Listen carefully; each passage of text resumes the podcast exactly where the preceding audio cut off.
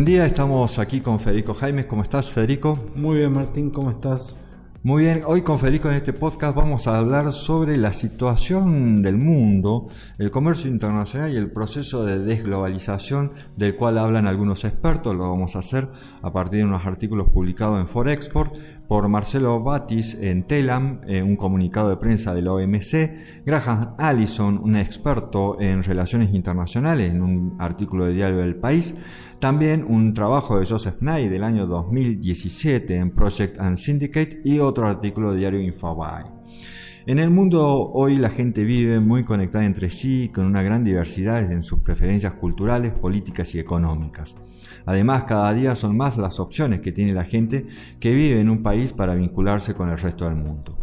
El punto de partida para llegar a la situación actual que vive el comercio internacional, que es contraria a lo anterior, se inicia con la crisis financiera del 2008 y 2009, periodo en el que el comercio internacional experimentó un retroceso del 20%. Luego se produjo una recuperación bastante rápida, incluso mayor a lo pronosticado, para después entrar en un prolongado periodo de estancamiento de que no logró superarse con éxito. Con la llegada de la pandemia, el comercio global recibió otro duro golpe que lo llevó a retroceder 10 puntos porcentuales. Este retroceso fue menor a los esperados y tuvo una rápida recuperación con resultados mejores a los previstos también. Pero en pleno proceso de recuperación, después de dos años del comienzo del COVID, se desató el conflicto armado en Ucrania que golpeó nuevamente al comercio internacional. En el último año se elevaron como nunca antes los fletes internacionales, en tanto el alza de precio de los bienes esenciales como alimentos, energías y abonos es el impacto más grande e inmediato del conflicto en Europa. El, suministro de estos bienes se encuentra en riesgo porque Rusia y Ucrania son proveedores claves de estos bienes.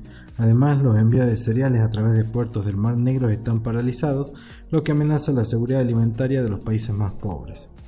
En este contexto, en el mundo se empezó a hablar de la trampa de Tucídides. Esta consiste en la advertencia del antiguo historiador griego de que si una potencia establecida, como lo es Estados Unidos, empieza a temerle demasiado a una potencia emergente, en este caso es China, puede estallar una guerra sin precedentes. Un claro ejemplo es lo ocurrido en el año 1914, cuando el asesinato del heredero de Austria-Hungría, la potencia emergente, desencadenó una serie de reacciones catastróficas que la llevó a una guerra con el Reino Unido, que era la potencia establecida, y por detrás con otros estados, un conflicto para el cual los estudiosos tuvieron que crear una nueva categoría, la de guerra mundial. Según expertos, este tipo de tensión es la que se está cultivando entre China y los Estados Unidos y explican que el mundo no presenció nada equiparable al cambio tan veloz y trascendental en el equilibrio de poder debido al ascenso de China. Ante esta situación en la guerra de Ucrania entorpecido las ya resentidas cadenas de suministros, la mayoría de las empresas alemanas declararon a finales de marzo que la crisis provocada por la guerra afectó su estrategia en China, según una encuesta realizada a 391 miembros de las cámaras de comercio en Europa. Un tercio de estos encuestados dijo que esperaba suspender los negocios o las inversiones previstas, mientras que el 46% veía una disminución del atractivo del mercado chino. Un 10% dijo que los negocios existentes podrían salir de China y el 27% dijo que esperaba que la diversificación se acelerara en todo Asia. Se espera que las presiones geopolíticas que se, que se observan generen un gran cambio hacia el fin de la globalización como, como la conocemos hasta en estos días o un proceso de desglobalización. La desglobalización implica un retroceso en la interdependencia, principalmente comercial, pero también social, cultural y tecnológica entre países. Diferentes eh, expertos consultados por el periódico Financial Times hablan no del fin de la globalización, sino que hablan del fin de la hiperglobalización. Y en ello se observa que la fuerte demanda, los altos precios de envío y el aumento de las tarifas o las sanciones punitivas en medio del conflicto de Ucrania están alentando a las empresas y países a priorizar la resiliencia sobre la eficiencia.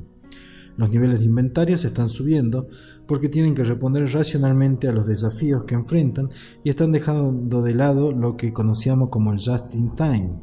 Los importadores encontrarían más restricciones comerciales, a menudo de gobiernos populistas que buscan promover sus ambiciones internas, y los países más pobres también se verían afectados si las multinacionales se, abstuvieran de invertir en lugares que consideren que tienen una transparencia poco confiable. En contraposición a la trampa de Tucídides, el experto norteamericano Joseph Knight recordaba en 2017 lo que se denomina la trampa de Klindelberger, uno de los arquitectos del Plan Marshall luego de la Segunda Guerra Mundial. Klindelberger se refiere al colapso mundial que se dio en las décadas del 20 y 30 del siglo pasado cuando una potencia emergente, Estados Unidos, quiso reemplazar a una potencia en decadencia, el Reino Unido.